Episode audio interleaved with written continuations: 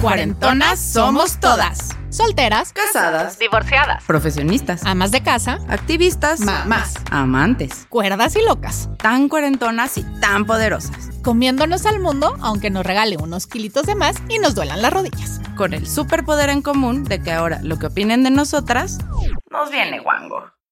Bienvenidas a esta segunda temporada con cuarentonas revolucionadas. que se salen de toda definición. Para seguir construyendo entre todas el verdadero Cuarentonas Power.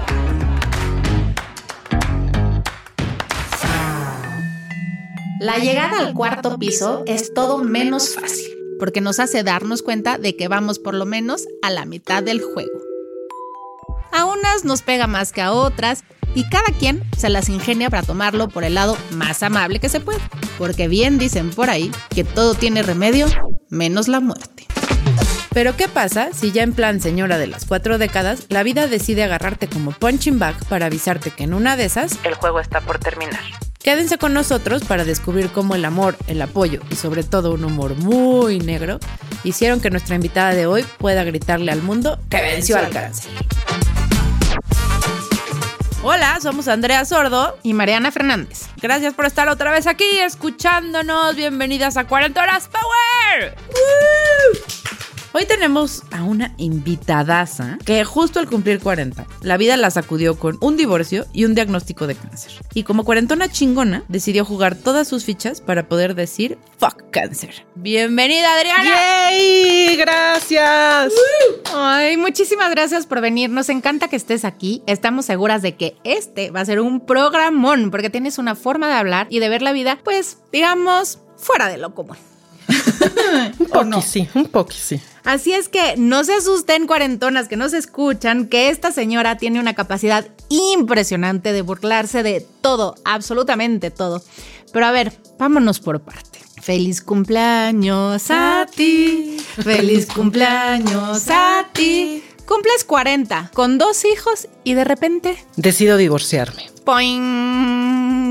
Tomo la decisión de que ya no quiero estar con el papá de mis hijos. Una decisión muy difícil, porque son decisiones que todo mundo opina. Todo mundo, este, pero es un tipazo. Entonces entras en una confusión de si sí estaré haciendo lo correcto o no. Tristemente la sociedad, la familia siempre tiene un peso enorme este, en este tipo de decisiones. Pero bueno, ya después de pensarlo, pensarlo, pensarlo, pensarlo, y me senté un día con él, con una cuba, y le pedí el divorcio. Wow, además donde la mujer no está acostumbrada No es generalmente o te esperas a que te lo pidan, aunque tú ya no quieras estar ahí, te da miedo tomar estas decisiones. Sobre todo que, que toda decisión que tomes tiene consecuencias, ¿no? y además tomas esta decisión como todo mundo sin saber qué seguía. Nada, tomé a mis hijos, dije, pues vamos a ver qué nos pasa, ¿no? Pero vamos a estar bien. ¿Y estuvieron bien? Creo que ellos dentro de todo sí, obviamente son cambios, ¿no? De repente, este, pues cambio de casa, es aprender a vivir con mi mamá, porque me fui a vivir con mi mamá a los 40, regresé a casa de mi mamá, ¿no? Habías volado del Tu nido para regresar. ideal del futuro era ese, ¿no? Entonces agárrate. Y la verdad muy difícil porque pues mi mamá llevaba viviendo sola muchos años y de repente llegan dos torbellinos y yo, ¿no? Tres Creo- torbellinos. Tres. Tres. Y mm, fue aprender a adaptarnos, fue aprender a, a- a estar para mis hijos. La verdad, Hanna era muy chiquita. Hanna fue muy difícil desde el día uno que nació, entonces este, seguía siendo igual de difícil. Entonces yo creo que no le cayó al 20. Y Elías sí, un poco es quiero ver a papá, pero algo que yo creo que dentro de todas las cosas que hice bien fue siempre cuidé mucho la relación con el papá de mis hijos. Qué importante. Y eso me ayudó mucho a que mis hijos no lo vieran como, pues ahí viene mi papá, ya se van a empezar a madrear otra vez, ¿no? Entonces siempre hasta el día de hoy llevamos una excelente relación, vamos a desayunar, vamos a comer, este, le damos a mis hijos esa vida en familia que dicen, ¿no? Y eso yo creo que es lo que les ha ayudado a que ellos estén bien, que no sientan tanto el tema de papá ya no vive en casa. Pues creo que no me ha ido tan mal hasta hoy en ese sentido. Lo hice bien, tomé la decisión correcta. Muchos me cuestionaron en su momento este, que si había tomado la decisión correcta y sí, nunca lo dudé. O sea, a la fecha dices, está bien y estamos mejor. Mucho mejor. Y pero en este proceso entre que tomas esa decisión, te regresas a vivir con tu mamá, buscas toda esta vida familiar que a lo mejor no había, te llega una notición que de verdad yo creo de las enfermedades a las que más miedo le tenemos, te la anuncian. Me la anuncian. ¿Cómo pasa? ¿Cómo lo recibes? Eh, Mira, ¿Qué yo piensas? Ya sabía, yo ya sabía que algo no estaba bien. O sea, algo sientes. El doctor me habla y me dice que me quiere ver urgente. Le dije, bueno, pues hoy no puedo, pero pues pasado mañana. No, hoy. Le hablé a, a Mayale, ¿no? Y ahí vamos. Y cuando se me queda viendo y me dice, salió maligno, yo, ¿cómo? Sí, maligno. Y yo, ¿me quieres decir que lo que me, o sea, lo que me estás diciendo es que yo tengo cáncer? Me dijo, sí. Y fue como, puta madre, este, gran regalo. Sí, de- gran regalo. Feliz cumpleaños a Bienvenida a tu soltería, ¿no? La verdad es que nunca me cayó el 20 que tuve cáncer, porque bueno, me iban haciendo estudios y, y todo no iba mejorando, iba empeorando, ¿no? No, pues el cáncer ya avanzó, tu cáncer es invasivo, tu cáncer no sabemos si es operable, tu cáncer, entonces cada vez, en lugar de verlo más suavecito, cada vez se iba haciendo más grande, ¿no? Y pues la fecha fue increíble cuando me lo dieron, porque era Navidad, 18 de diciembre, ¿no? Entonces pasamos una Navidad padrísima en mi casa, fue como la última cena. Así igualito. ¿no? Este, Las decíamos Sí, de sí. ese humor negro, ¿verdad? Sí, fue como la última cena, todos nos volteábamos a ver, este, me acuerdo que mi hermano estaba al lado de mí, veía a mi hijo, me volteaba a ver, o sea, sí se dieron las cosas. Lo que sí estuvo muy bonito es que después de muchísimos años fue la primera Navidad que estábamos todos juntos. Porque ustedes son, son cinco hermanos. Somos cinco hermanos. Y andan desperdigados por todos lados. Sí, los dos hermanos están fuera, pues tienen ya familia, ya es complicado. Y, y bueno, dentro de todo lo malo, lo bueno es que sí, este fue una Navidad muy especial porque pues yo no sabía si me iba a morir o no, porque realmente cáncer es igual a muerte, ¿no? Este, entonces dije, bueno, pues sí, si es mi última Navidad, estoy con mi familia, ¿no? Al menos. Al menos, ¿no? Algo bueno me trae mis ¿Qué, qué 40. pens- qué pensabas de qué iba a pasar con tus hijos? O sea, ¿cómo te mantienes en un proceso con dos niños chiquitos? No, pues los empecé a acomodar. O sea, yo casi casi estaba en el notario el lunes, ¿no? De a ver, ¿qué tengo que hacer? ¿No? O sea, yo dije, yo si me muero, pues me muero. Pero por lo menos quedarme tranquila que mis hijos van a estar bien. Que siempre supe que iban a estar bien. Pero al final dices, pues dejar las cosas bien. Eso sí fue algo que me enseñó mi mamá. Siempre, siempre hay que dejar como las cosas muy, muy claras, ¿no? Una hermana me decía, pero ¿por qué dices eso? ¿Por qué hablas de eso? Porque me puedo morir. Y bueno, pues al toro por los cuernos, literal, este, eso fue el 28 de diciembre. Me dijeron que no era operable. No se vale dar noticias así el 28 de sí, diciembre. Sí, sí, aparte el día de los inocentes. Todavía yo me esperé a ver si la doctora decía, ah, ¿verdad? pero no. Ay, te la creíste. No, nunca llegó el A, ¿verdad? No, no, no. Y ese mismo día nos fuimos al doctor, al oncólogo, al, al radiólogo, este. Y el 2 de, de enero me dieron este, la noticia con el PET. Y yo el 13 de, de enero estaba ya en quirófano poniéndome el catéter. Y el 25 de enero entré al primer tratamiento. O sea, todo fue como. Muy rápido, del Sí. 18 de diciembre al 2 de enero. Sí. O sea, tuviste 20 días para asimilar lo que estaba pasando. No, ni lo asimilé. Era como un robot. Pasaban por mí, me llevaban, me traían un robot. ¿Cómo le das la noticia a tus hijos? Siempre les dije que mi mamá estaba enferma. Obviamente todo se maneja pues de acuerdo a su edad, ¿no? Niños, tengo cáncer y me voy a morir. No. Es- no. Güey, Este, eres sí. capacísima, Sí, güey. sí, sí, capaz. Pero no, no dije, va a ser muy brusco, ¿no? Pero bueno, siempre se les dijo que mamá estaba enferma. Este, que mamá tenía que ir al doctor diario, que le tenían que poner medicamento, este, que tenía que descansar, que tenía que dormir. Eh, para Hannah fue muy difícil porque pues quería estar todo el tiempo conmigo, yo Más me sentía pequeñita. mal, yo todo, este, pues ellos veían que me veían ahí, ¿no? Eso sí, me sintiera como me sintiera, me levantaba, me bañaba y los llevaba a su casa de niños, ¿no? Porque era pandemia y siempre me veían bañada, vestida, todo, ¿no? Dormida pero limpia. Hijo, es que además, recién cumplidos los 40. Pandemia. Con un divorcio empezando, en pandemia donde de verdad el estado de ánimo se nos fue al hoyo a todos. Y además, hola, buenos días, aquí estoy, me llamo cáncer. Exacto, ya llegué. Está cañón. Y bueno, pero ¿cuándo me di cuenta que tenía cáncer en la primera quimio? Ahí sí dije, puta madre, sí tengo cáncer, me siento de la patada. Esto sí está pasando. Sí, esto sí está pasando. Ahí es cuando me cayó el 20 que sí tenía cáncer. Y cuando te dan eso y cuando tú haces la primera quimio, ¿nunca pensaste en volver? En echarle una llamadita al ex marido y decirle, No, todo el mundo me pregunta eso. pues es que ¿de dónde te agarras y de dónde sacas tanta fuerza? Al final es una No. pareja con la que O sea, si yo hubiera seguido con no mi ex marido, digo, no me hagan tratamientos, mejor me muero. No, o sea, no, no, déjenme como estoy, así estoy bien y déjenme, ¿no? Si la escucha me va a regañar. Este, no, no, nunca. Yo nomás te aviso que seguro lo va a escuchar. Sí, no pasa nada, se va a reír, se va a reír.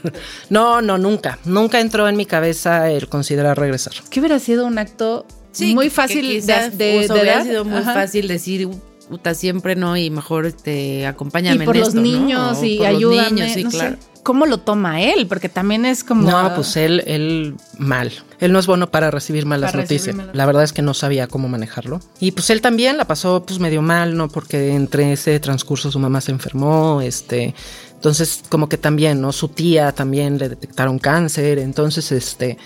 Pues también yo creo que pobre, yo creo que también sentía que por todos lados le estaban bombardeando, ¿no? Pero bueno, ahí estaba, ¿no? Cada 15 días con los niños, se los llevaba, yo descansaba, esto, el otro. Y bueno, pues pasa toda esa etapa y, y ya, bueno, me operan todo y Adriana estás libre de cáncer. Guau. ¿no? Sí. O sea, lograron quitar todo en una operación. Sí, por eso primero fueron tratamientos para hacerlo más chiquito el tumor y después ya extraerlo. ¿En dónde fue el cáncer? Fue cervicauterino, un cáncer muy poco común. Bueno, es un cáncer muy, muy invasivo. O sea, mi cáncer cuando yo llegué con la oncóloga no tenía más de seis meses, fue lo que me dijo. Y ya había tomado tejido, ya había tomado útero. Y bueno, lo que me dicen es que este, en muchos casos cuando ya llegan a la oncóloga ya no se puede hacer nada. Porque crece tan rápido y es, pues como todo cáncer es silencioso, ya no se puede hacer. Entonces, dentro de todo, o sea, llegué a tiempo al doctor. Hijo, que qué importante es hacerse las Sí. revisiones anuales, ¿no? Chequeos, O sí. sea, Sí. Y, y no lo eres consciente hasta que ya te pasa. hasta Claro. que te pasa, claro. Sí. Y bueno, pues empiezo a vivir muy feliz sin cáncer.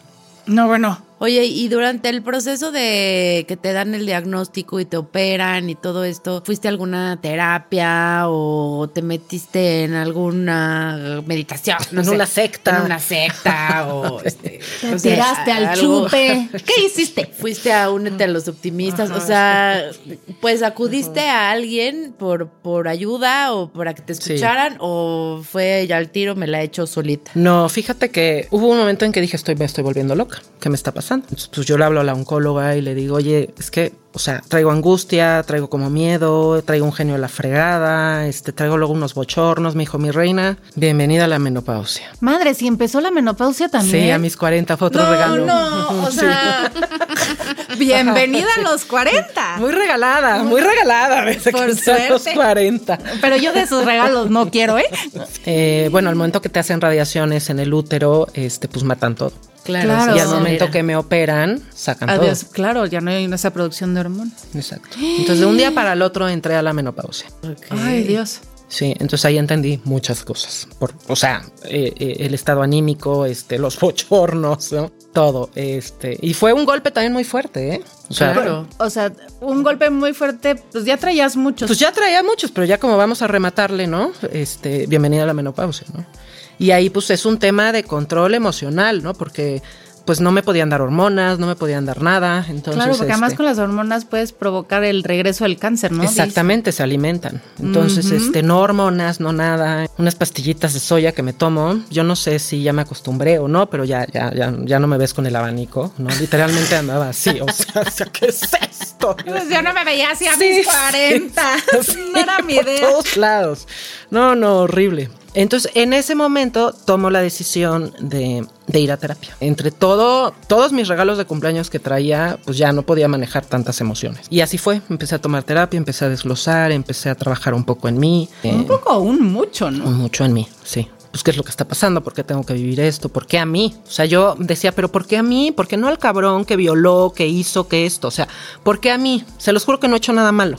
¿Y qué aprendiste? ¿no? Pues es lo que te toca vivir, es lo que te toca vivir y, y- y, bueno, como les decía, ¿no? Pues o sacamos lo bueno o, o nos dedicamos a buscar lo malo, ¿no? Qué bueno de sacó de ti el cáncer. Me empecé a ver a mí misma, aprendí a, a- verme a mí, a cumplir necesidades mías, a darme cuenta que tenía una vida aparte de mis hijos, Ok. ¿no? Que yo, Adriana, soy un individuo que sí, tengo dos hijos, pero que parte de eso tengo una vida aparte. O sea, soy una persona antes que ser mamá, ¿no? Soy Adriana antes que ser mamá. Y al final darte cuenta que si yo no estoy bien, mis hijos no iban a estar bien. Sí, claro. Qué forma de aprenderlo, ¿no?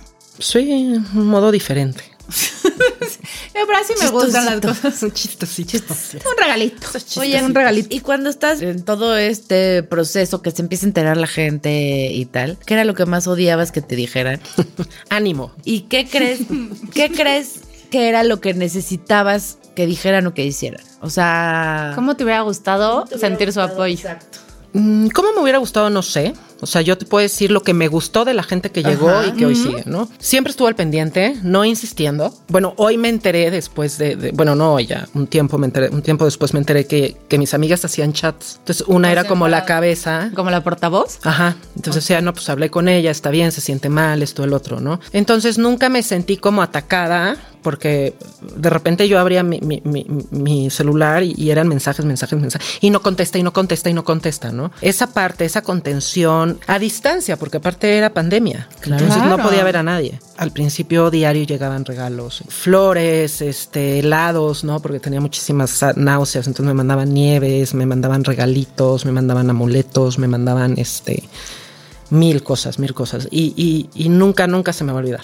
O sea, jamás. Es esa capacidad de la gente que llega a estar sin darte cuenta, gente que en tu vida te imaginas. O sea, sentiste a la gente muy presente Muy. a pesar de, de esta distancia que nos obligaron a Sí, tener. totalmente. Te puedo decir que nunca sentí distancia. Aún yo estando en mi casa encerrada, siempre, siempre había algo que me recordaba que afuera había un- una red enorme de gente que estaba conmigo.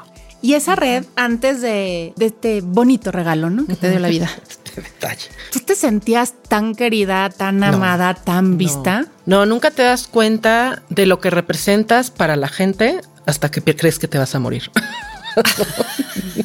O Sí. hasta que ellos te ven Ajá. también. Cuando ellos ven, dicen, ay, ahora sí se nos puede morir. Hombre, ¿no? mejor si les Sí. mando flores en vida o y luego no las va a disfrutar. Sí, sí, sí.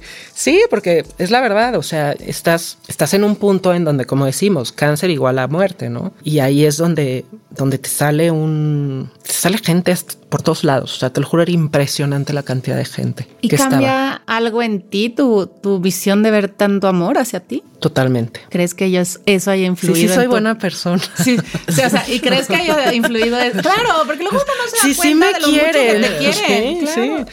Sí, porque a veces, ay, pues no, o sea, no sé, a lo mejor a un grupo de amigos dices, pues les valgo gorro, ¿no? Mm. Y te das cuenta que ese grupo de amigos de repente se están desviviendo para que tú estés bien. Dices, ah, pues no les valgo gorro. O sea, sí les importa. Sí, estoy, sí están presentes. Sí mí. están presentes, ¿no? Lo único es que cada quien tiene una vida. ¿Y O sea, qué, de qué sentimiento te llenó a ti? Híjole, siempre sentí un agradecimiento infinito en todos los sentidos. O sea, fue como, era como, como algo infinito. O sea, era como tanto amor, como, como esa parte que no puedes como entender y no puedes creer que tanta gente está a tu alrededor, ¿no? Porque tu día a día va. O sea, te vas a trabajar, regresas, tú te vienes, Sí, trabajas, vuelves a tres personas, ¿no? Sí, Exacto, no- o sea, tu, tu, tu núcleo del día a día se vuelve co- pues, con la gente que trabajas y con el que vive en tu casa. Y cuando pasa todo esto, te das cuenta que no, que afuera hay una cantidad de gente que te quiere, una cantidad de gente que, que piensa en ti, una cantidad de gente que, que aunque le estés pasando de la fregada, ahí está contigo. También está esto que luego se nos olvida que eh, como a veces no nos damos cuenta de las huellitas que vamos dejando en la vida de, de los que van pasando en el camino, ¿no? O sea, igual y tú ya ni te acuerdas de alguien y de repente cuando lo ves te dice,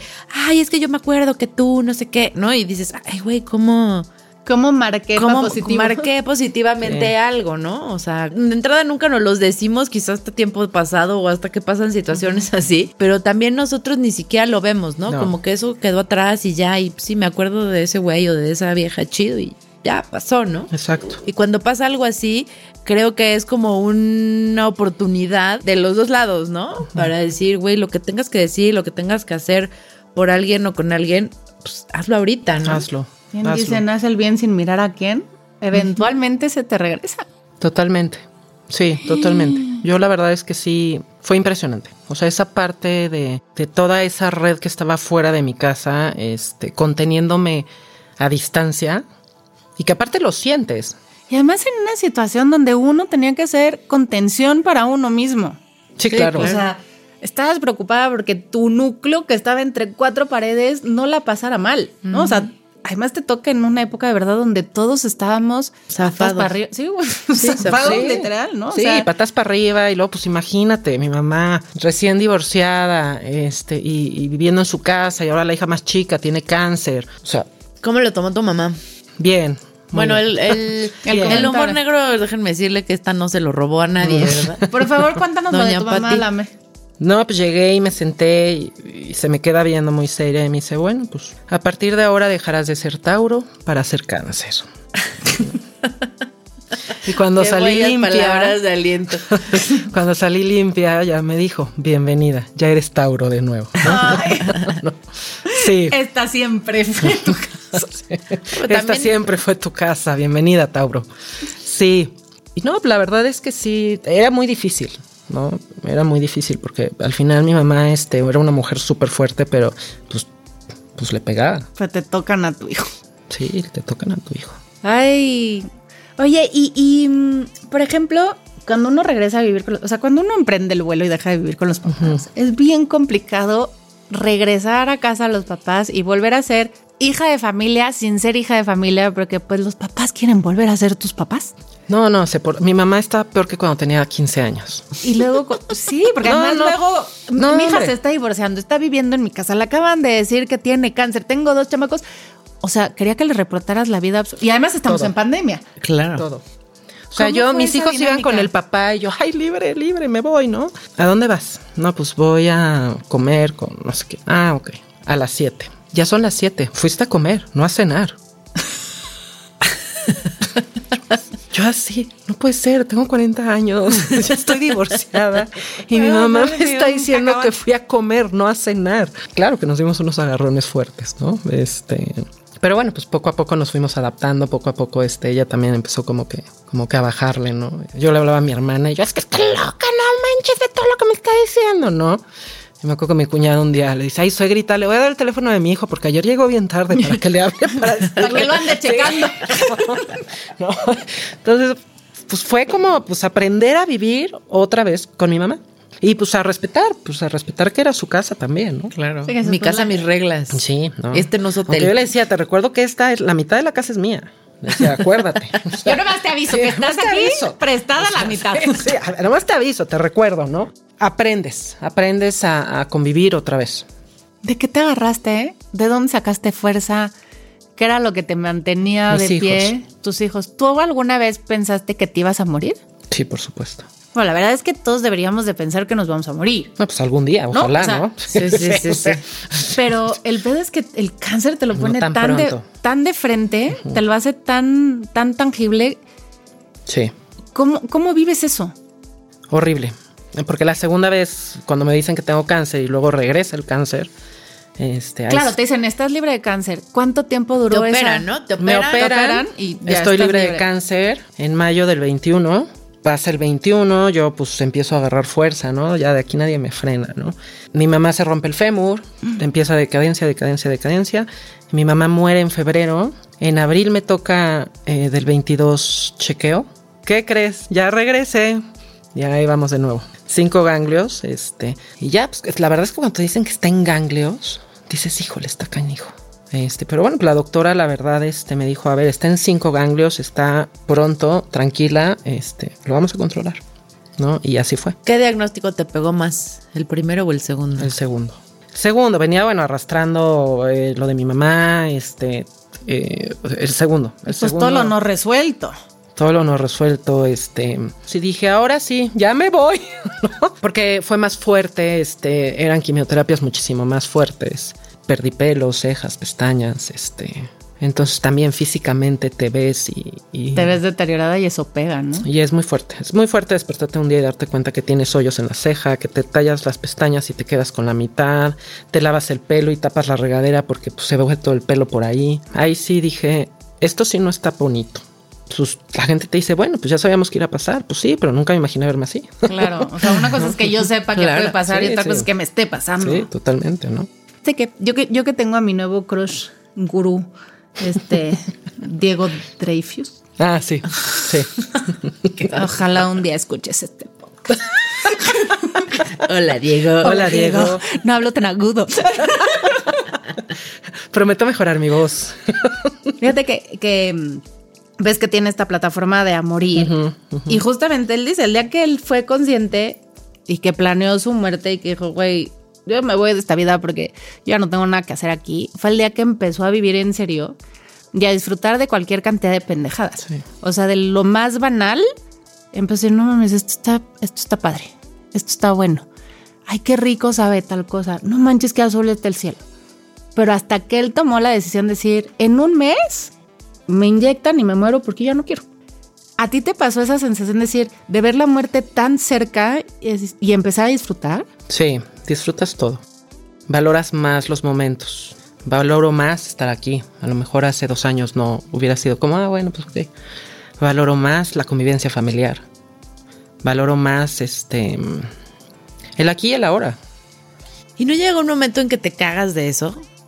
¿De la O aquí y de la hora? Sí, o sea, de, de esta parte de decir, güey, es que no sé cómo decirlo, tengo que estar disfrutando porque ya sé que me voy a morir, o sea, como, No. güey, ya déjenme tirar Es que yo hate, creo- los odio a todos. Ah, bueno, este, no, hay días que sí. No, o sea. váyanse a la mierda, déjenme dormir, no sé, o sea, como... Sí, no, luego te hablan que- y te siento que a veces cuando, cuando pasa el, el- a mí, yo recuerdo que posteaste una vez en Facebook esta parte de los guerreros del cáncer, no sé qué, que, que, que decía, güey, es que no son guerreros, porque no es una lucha que estés, o sea, no es échale ganas, porque Ánimo. o sea, es como si tienes gripa, güey. Échale ganas. Pues sí, yo le echo ganas, güey, pero tengo un pinche bicho, güey. O sea, yo me voy a tomar mi caldo de pollo, pero la pinche gripa va a seguir estando ahí, güey, ¿no? O sea, como esta parte de decir guerreros y tú puedes vencer, pues en realidad no es, no es que tú puedas vencer, no es que clara, claramente influye la actitud, lo que quieras, pero hay veces que hay la mejor actitud,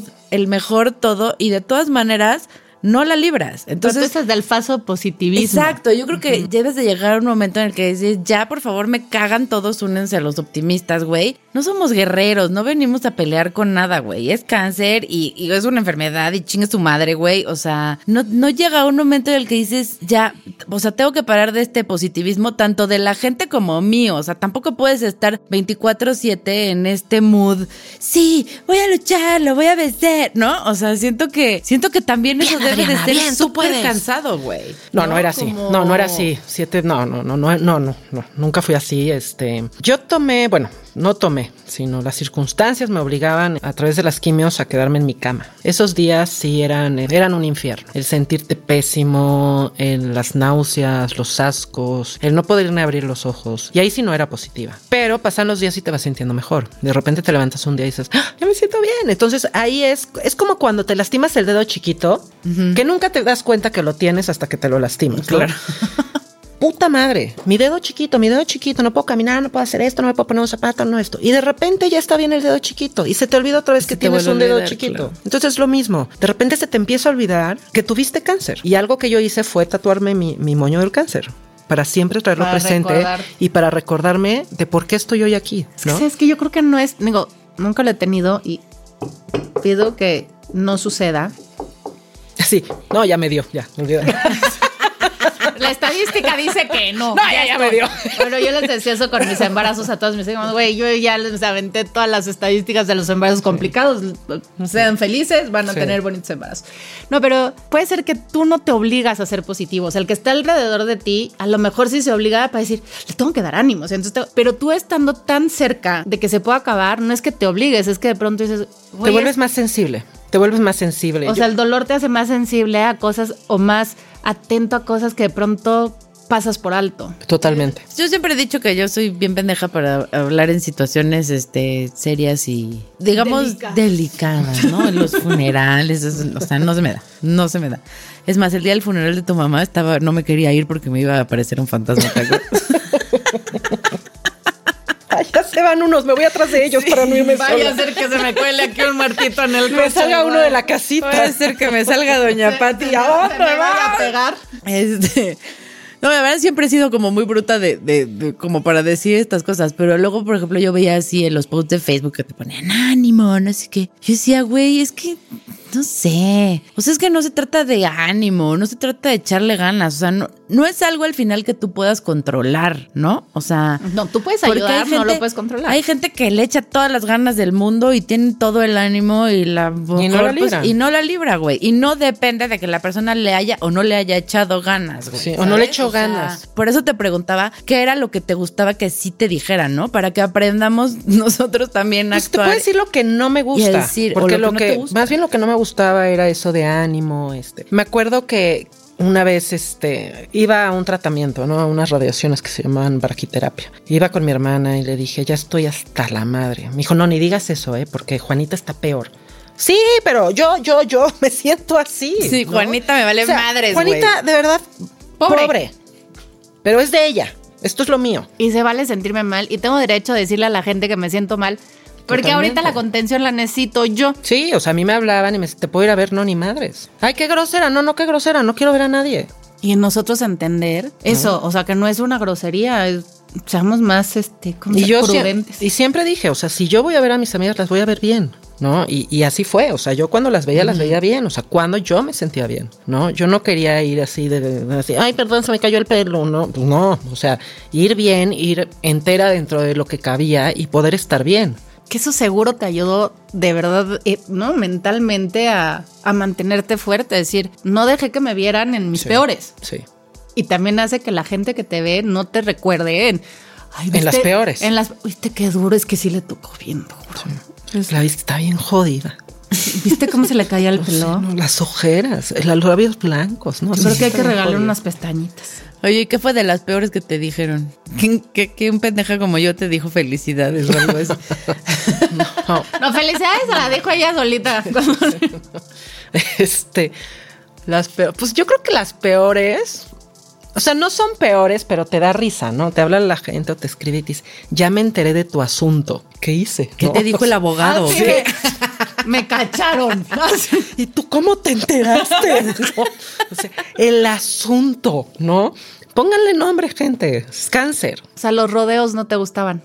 No. Y seguramente escribió y borró 18 veces ese Claro. mensaje. Y Sí, no sintió es, que era no el correcto. mala... Ajá. No, no, es que porque no saben cómo, pues cómo hablarlo. ¿Cómo hablarlo? Claro. ¿No? Sí, no es, no es mala intención, es lo mismo que platicábamos con, con la discapacidad, ¿no? Justo que te te decía en dicen, la temporada "Ay, pasada". es un angelito y vete a chingar a tu madre, no es un angelito, es un niño que tiene discapacidad, que- o sea, las cosas Exacto. Por su nombre. por su nombre. Que nos cuesta mucho trabajo. Sí. O sea, al mexicano en sí nos cuesta mucho trabajo ponerle nombre a las cosas. Y si le ponen nombre, ay, no se oye muy rudo. Pues es que es cáncer. Sí, no, no está suavecito el tema. Cancerito. Pues no. o el asunto no, está suavecito. Cansi. No, pues no. O sea, es cáncer, punto. ¿No?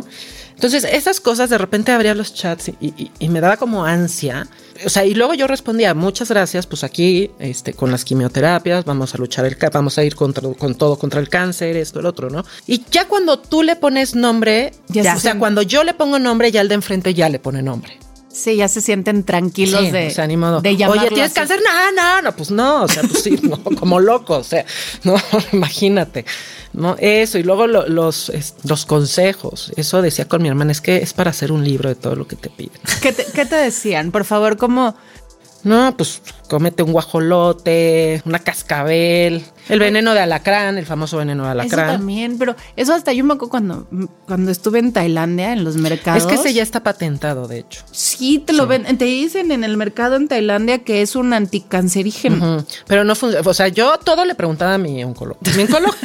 Oye, de todos los remedios que me daban, yo pasaba con Sí, Llegabas con le tu voy a preguntar a la doctora. ¿Qué traes en esa bolsita? La víbora Así la de víbora ahí, ting, ting. ¿Cómo la tengo que hacer, no? O sea, de coserla, ¿cómo será?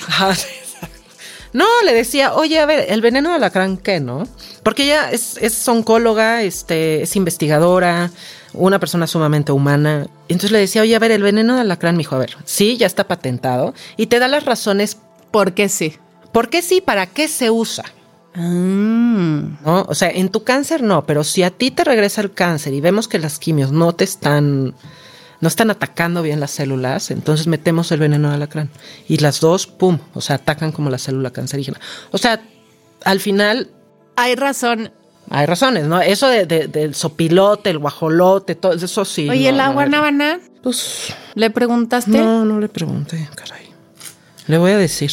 Yo sí necesito saber de eso. Oye, pues si No quieres sé. veneno de alacrán ahí en mi casa, eres muy bienvenida en el bonito Xochitepe. Hay un chingo. Podemos hacer un imperio de veneno de alacrán y venderlo fuera Y de venderlo. Sí, nueva idea de negocio. Idea millonaria.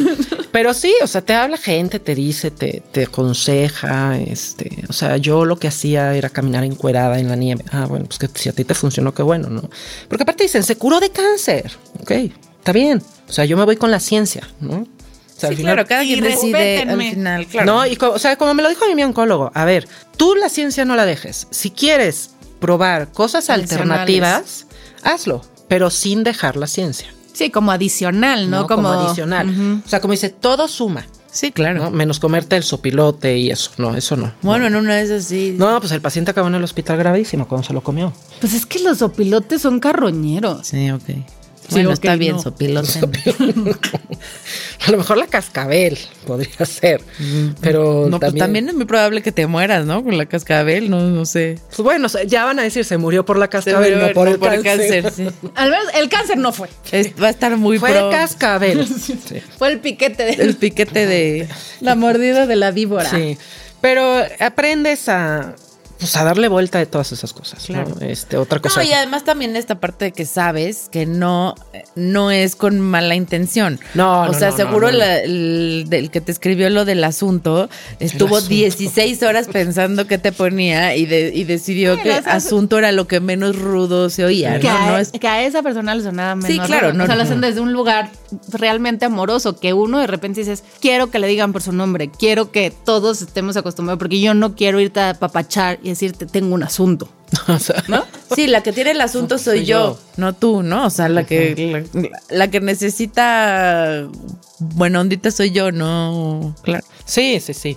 Y aprendes, o sea, te- aprendes a entender que no todos sabemos enfrentar, ¿no? El, el nombre, el ponerle ¿O no nombre. te pasaba el que llegaba y se ponía a llorar? Ah, sí, sí, me habló un día una amiga y le- el esposo le dijo, no le hables, vas a llorar, no, no voy a... Bueno, le colgaron, o sea, no me puedo decir nada a la pobre.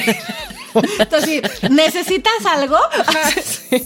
Y luego lloraban y yo, pero es que estoy bien, se los juro, ¿no? O sea, digo, ¿y yo por qué les tengo que dar ánimos a los de enfrente si yo soy la del cáncer, ¿no? Y eso sí, aprendes a depurar. Dices, este tipo de gente no la quiero en mi vida. Claro. O al menos ahorita, no. Ahorita. No, y ya, o sea, así la saqué en ese momento, ya para que la regreso. Ya- Mira, las cosas de tajo. Sí, sí, ya, ya. Ya la saqué dos años, ya, sí, estoy bien, ¿no? no creo que no la necesito. Y entonces eh, te em- empiezas otra vez con quimios y todo esto. ¿Y qué pasa ahí? Se- ahora sí se te cayó el pelo, se te cayeron las cejas, las pestañas, los- Sí. todo. Todo, todo. ¿Y Lo demás ya lo traía caído, pero sí, ya todo, todo. Este, sí. Hay unas ¿Qué cosas que no vienen del cáncer, ¿eh? Ajá, este, pues bueno, pues empezamos tratamientos. Tuve a la mejor compañera de quimios que tiene un humor más negro que el mío. Un día fue al Oxxo y regresó vestida de enfermera. ¿no? Este, eh, hacía cosas así, ¿no? Luego ya nos vemos en 15 días. O no, a lo mejor te mueres. Y yo, pues sí, tienes razón, vamos. ¿no? Y nada más los de enfermería se volteaban a ver, ¿no? Este, y al final eso era lo que me ayudaba, esa risa. Ya de plano nos mandaban al último cuarto del área de quimio con baño. Yo creo que ya no nos querían ver. O sea, esas ocho horas que se quedan encerradas, o sea, que no salgan. Que no me Además, confiesa, confiesa tu delito, confiesa tu delito. Sí, me echaba mis fumadas de, de- de mota. Me llevaba mi Viper de mota. En el hospital, güey, hazme el chingo favor. Pero no olía. Es que tenía cáncer. Tengo derecho a hacer lo que yo derecho. quiero. O sea, ya me voy a morir, déjenme. Y pues no, nos echábamos unas risotas, la verdad. Las enfermeras no nos entendían. Me las risotas. imagino perfecto como de estas películas bajo el- la misma luna o no sé cómo se llama o de estos que de estos amiguitos que están Ajá, pasando ajá. juntos quimios tendríamos que aprender sin pasar por esas a disfrutar de la vida así. Sí. O sea, decir, ¿y qué si mañana no lo puedo hacer? Pues lo hago ahorita y chingue su madre. Y si me muero de ganas de hacer algo y no estoy Como diría lastimando a Grace, nadie, ¿no? Traigan Sí. champaña, que- ¿qué tal que mañana nos lleva la chingada? Sí, se la llevó la chingada, pero por el puentón que le llevó. Bueno, lo decretó. Lo decretó. que nos diera la chingada.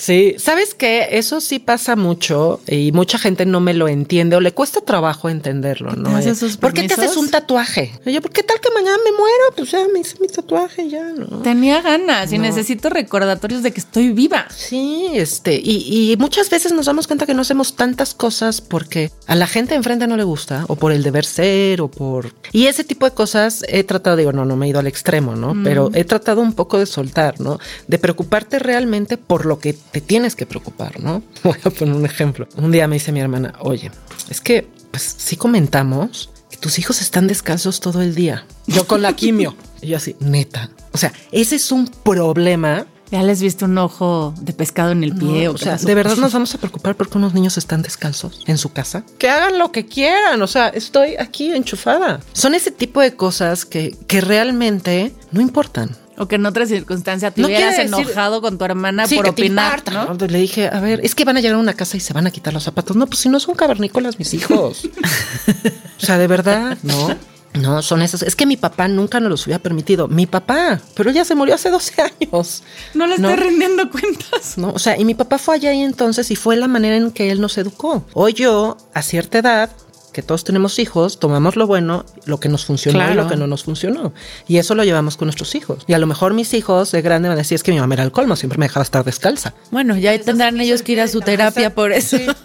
Porque tienen pie de tamal, ya no les entra el psiquiatra, porque los niños estaban descalzos, ¿no? O a lo mejor pues ellos decían, no, esto es horrible, ¿no? Se ponen zapatos, o sea, pero al final todo lo que hacemos lo hacemos pensando en nosotros. Pues desde nuestra óptica. Desde nuestra óptica, desde nosotros cómo vemos la vida, desde cómo, cómo me educaron, qué me funcionó, qué me gustó, qué no me gustó, y tomar lo que sí y lo que no, nada más lo dejamos a un lado. O sea, no quiere decir que, que lo mandamos a la fregada, nada más lo dejas a un lado. O sea, esto hoy conmigo no va. Y cuando entiendes eso, también entiendes el comentario desde donde viene y tampoco te, te lo Y- llevas dices, como propio. Exacto. Yo creo que es muy importante aprender a respetar, ¿no? Aprender a respetar mis decisiones como individuo y mis decisiones de cómo educo a mis hijos, ¿no? Y las decisiones de tus hijos también. Y las Porque muchas decisiones de veces no la, totalmente. la pasamos por... No, totalmente. ¿no? Y de aprender a decir, decimos son niños y yo decido sobre ti, ¿no? También es importante Escucharlos y decirles, a ver, ¿por a qué, decir no? por qué. Pues el otro día Elías algo me decía, o sea, pero ¿por qué no? Le dije, a ver, explícame por qué. Me dio su explicación. Le dije, ay, no. No, y porque soy tu mamá. Me di la vuelta y me fui. Ahora sí, no, porque lo digo yo. Sí. Dije, no, y porque soy tu mamá. O sea, no, digo, hay temas que sí, sí entran, Claro, ¿no? obviamente. Este, hay- otros temas que digo, no, no me voy a subir a tu tren, mijo, ¿no? Pero sí es muy importante también escuchar a la personita, que antes no nos escuchaba, o sea, no, No. no. Eran cosas de adultos, se hacía no así, opinan. sí, se hacía así y así y punto, ¿no? Y bueno, hoy creo que se han ido un poco de los extremos, ¿no? Pero sí es importante siempre aprender a escuchar a tu hijo. Y en eso gira en todo, o sea, desde que vives una experiencia, una situación como la mía, Un asunto. un asunto como el mío, exacto, este, aprendes a ver esas cosas y, y a darle realmente el valor que lo necesita, el Sí, balance. que está muy, está muy trillado, pero es verdad que nos preocupamos por pura pendejada y estamos pensando siempre en lo que va a pasar y entonces sí hoy, Adelantándonos, mañana, ¿no? Adelantándonos. Siempre, siempre vivimos en el futuro. O sea, un día de verdad, hagan conciencia en el día, todas las pendejadas que pensamos y la mayoría son a futuro. Ujú. Y entonces pasó el día y nunca vivimos lo que vivimos hoy. Y, te Y estás eso preocupando por... por situaciones que aparte no están en tus manos. Claro. No, porque el futuro no está en tus manos. Además, ¿qué tal el tren que se nos hace en el cerebro de y si digo, y si me dice y le contesto y entonces y ensayas la discusión y el Sí, sí, argumento sí, lo que me va a contestar y cómo voy a contrademandarla su Y argumento. al día siguiente llegas y ¿qué, ah, ¿qué pedo? ¿Qué- Sí, ¿qué pedo? Y dices, puta, o sea, me no a las dormiste. 3 de la mañana encabronada en una conversación, yo contigo. ¿no? Sí, en un soliloquio donde te Sí, presté sí, mi sí, voz. exacto. Y llegué y, hola. Y eso, eso hacemos mucho. Y eso he aprendido a intentar no hacerlo. No es fácil, ¿eh? No, pues no. No, no es fácil. Pero he intentado hacerlo, ¿no? Algo que también me ayudó mucho es que estudié tanatología. Ole. Eso me ayudó mucho y me dio como muchas herramientas, ¿no? También a esto es lo que hoy estoy viviendo. Y que dices, es que mañana y, y estoy viajando, estoy, estoy planeando un viaje a Europa, ¿no? No, pues imagínate yo, o sea, mi viaje a Europa, pues no, ya se hubiera ido a la fregada, ¿no? Porque pues estaba en oncología. ¿No?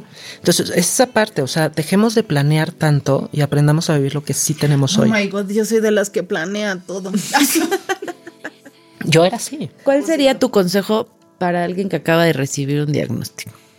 ¿Qué le aconsejarías tú? ¿Qué te hubiera gustado que te dijeran a ti el día que te dijeron, güey, tienes cáncer? Mira, ¿qué me hubiera gustado? No te puedo decir. Eh, más bien, me encantó lo que recibí, que siempre fue contención. No tengas miedo de pedir ayuda, porque esa parte de, de pedir nos cuesta mucho trabajo. Este, no tengas miedo a, a lo que viene. Que el camino va a ser difícil, sí. O sea, que es bien culé, sí. que te hablaran con la neta. Así me hablaron los doctores. ¿Que la vas a pasar mal? Sí. Que es más, te entregan una carta y te dicen en un punto, en mayúsculas, no puedes renunciar a tu tratamiento. O sea, la semana 5 es la semana crítica de tu estado de ánimo. En esa semana no puedes renunciar a tu tratamiento. Así te lo Ah. ponen en mayúsculas. Y sí, en la semana 5 o 4 tú quieres mentar madres. Lloras, o sea, y sí, o sea, yo sí le diría, o sea, sí, te viene un camino muy difícil te vas a sentir de la chingada, vas a sentir que el mundo se te acaba, pero sabes una cosa, va a pasar. Y siempre apóyate tu red de apoyo. Busca una red de apoyo. ¿Cómo ha sido Sí. recurrente la red de apoyo, no? El, el- Sí. el aprender a pedir ayuda. Sí. Si pudieras regresar a feliz cumpleaños a ti, feliz cumpleaños a ti, cumpliste 40. Si pudieras regresar a ese momento y cambiar algo de lo que ha pasado hasta hoy, ¿qué cambiarías? Nada, ¿La volvías a vivir? Lo volvería a vivir. Totalmente. ¿Qué encontraste en ti que no tenías antes para decir, claro, le atoro y me la vuelvo a echar? Yo creo que siempre lo tuve, pero nunca lo había visto ni lo había descubierto. Este, pero desde mi familia, desde mis hermanas, mis hermanos. Te ¿no? aprendiste a valorar. A todos nos dejó una enseñanza muy fuerte y, y- y fue esa unión. Así como somos de humor muy negro y somos muy rudos para decir las cosas, este, sin duda ellos fueron mi- mis muletas. Fueron mis muletas durante, durante un muy buen rato. Y todo, todo lo que vas descubriendo que sí tenías y que nunca lo habías visto, ¿no? O por las circunstancias, pues porque cada quien tiene su vida, cada quien está en sus cosas. Y en ese momento, pues todo el mundo se frena y, a ver, ojo, Adriana nos necesita, ¿no? Entonces, este, sí, sí lo volvería a vivir, sin duda. Aunque Elías tuvo muchos cambios y sí, obviamente hay consecuencias, ¿no? Porque sí, sí, sí hay, por supuesto. o sea, el niño era ciego, yo no me di cuenta hasta ahorita, ¿no? Era- ¿no? Tenía miopía y yo nunca me di cuenta, ¿no? Pero de repente me empecé a sentir mal. Digo, ¿pero por qué me voy a sentir mal? O sea, yo estaba en un hospital con quimioterapia, pelona, no, ¿no? Pero eh, sin duda sí lo volvería a vivir. O sea, esto que me dejó, sí creo que me hizo una, mejo- una mejor persona, una persona más humana, una persona más consciente, una persona que ha aprendido a valorar lo que tengo. Y mucho aprender, estoy aquí porque aquí es donde tengo que estar. Porque a lo mejor estoy pensando en que es que, ¿a qué vine? Me hubiera quedado en mi casa. No, a ver, ya estoy aquí. Vamos a disfrutar. Vamos a estar bien, ¿no? Este, esas partes, porque luego nos pasa mucho, ¿no? De, de, ay, me da una hueva ir acá, ¿no? Y llegas y estás todo el día pensando en que ya te quieres ir. Y no, aprender a, a estar, o sea, los pies en la tierra decir, aquí es donde tengo que estar. ¿No? Con esta gente es con la que tengo que estar hoy. Y, y yo creo que eso me ha hecho, me ha hecho a disfrutar muchísimo más todo. Me he vuelto como más ligera, este, como más, pues sí, hazlo, ¿no? O sea, no, pues, ¿qué, qué va a pasar? Tienes menos trabas mentales. Sí, digo, siempre con límites y, y- y no porque ay, yo ya tuve cáncer y casi me muero y me voy como gorda en tobogán a hacer todo lo que quiera, ¿no? Pero sí ya este, un poco pensando en mí, en mis necesidades, en lo que yo quiero, en lo que a mí me gustaría. Si ya te antepones. Antepones, ¿no? Antes era una persona que, que no, Adriana, es que deberías de hacer. Ay, sí, tienes razón. Y hoy no. No, no, no quiero y no lo voy a hacer. O quiero hacer las cosas aunque tú me digas que no. Exacto. ¿Por qué te pintaste el pelo de blanco? Para cambiar, ¿no? Y ahora, ¿por qué te lo pintaste de rojo? Pues para cambiar. Me senté un puerco espín, así, ¿no? Pues, si hagaste algo, ¿no? Ay, mis pelos así son, no Oye, de puerco espín, y hoy- normalitos. A tus cuarenta y pico, con ya dos libradas de diagnóstico de cáncer, Dos regalitos. hoy sana. Vemos. Sí, vemos. Bueno, hoy sana, hoy con esta nueva visión de tu vida y de lo que quieres para tu vida, ¿cuál crees que sea el superpoder que te regalaron los 40? Ay, Andrea. Podría decir que hoy mi superpoder sí me siento como, como una superhéroe. Sí siento como, como un ejemplo para mucha gente. Creo que podría ser esta mamá luchona, ¿no? Esta mujer que lucha contra todo cerro, monumento, este, y, y que nada me va a detener. Que si ya pude con esto, chingue su madre, que venga lo demás. Es broma tranquilo. Pero sí, o sea, sí puedo. Entonces yo, yo creo que, que el superpoder de, de luchar, de enfrentar la vida, no sé cómo llamarlo. ¿no? Se te quitó el miedo. Sí. Nunca tuve miedo a la muerte, pero cuando Sí, ya pero- la tuve más presente, O se te quitó el miedo a vivir. ándale. Y, y esa capacidad de poder disfrutar, poder reír, que antes a lo mejor pues te quería echar la broma y no. espérate, espérate. Vayan a decir. no vayan a decir, ¿no? Siento que, ¿sabes qué? Que esa mochila que cargamos, ya la solté, ¿no? Esa mochila que vamos constantemente cargando con todas nuestras cosas. Piedritas. Piedritas, siento que, que ya debo traer ahí una o dos, que ya son insignificantes realmente. Ay, pues muchas felicidades. Yo no sé, gracias. feliz cumpleaños a ti. Feliz cumpleaños a ti. Y así llenas de superpoderes y cosas en qué pensar, vamos a despedir este capítulo. Recuerden, siempre que esta vida venimos a ser felices Y es eso donde debemos enfocarnos, solo en ser felices. Lo que pase mañana no lo sabemos. Aún entonces a darle vuela a la hilacha y a construir el hoy con lo poquito o mucho que tenemos, pero eso sí, siempre a Y sabes que voy a terminar con esto, pero es nuestra obligación ser felices.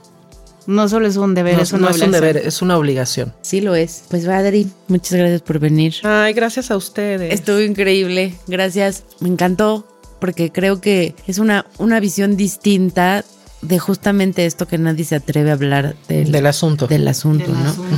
Y no quiere decir que todo el mundo tenga que tomarlo igual, porque además también, obviamente, a- habrá personas que no lo puedan enfrentar con este humor negro que te caracteriza, pero creo que sí siempre es válido, hasta en las peores, aprender a reírse de uno mismo, ¿no? Y aprender que nunca están solos, ¿no? Que nunca están solas. Y que aunque te rías, también hay días que la estás pasando mal. Exacto, claro. Entonces, bueno, pues muchísimas gracias por venir. Esperamos cuarentonas que se hayan quedado también con algo de este, de esto tan chingón que tiene acá la señora adentro. Gracias por escucharnos. Síganos, por favor, sigan en contacto. Estamos, ya saben, en nuestras redes, en Facebook, Twitter, Instagram, Instagram y y TikTok.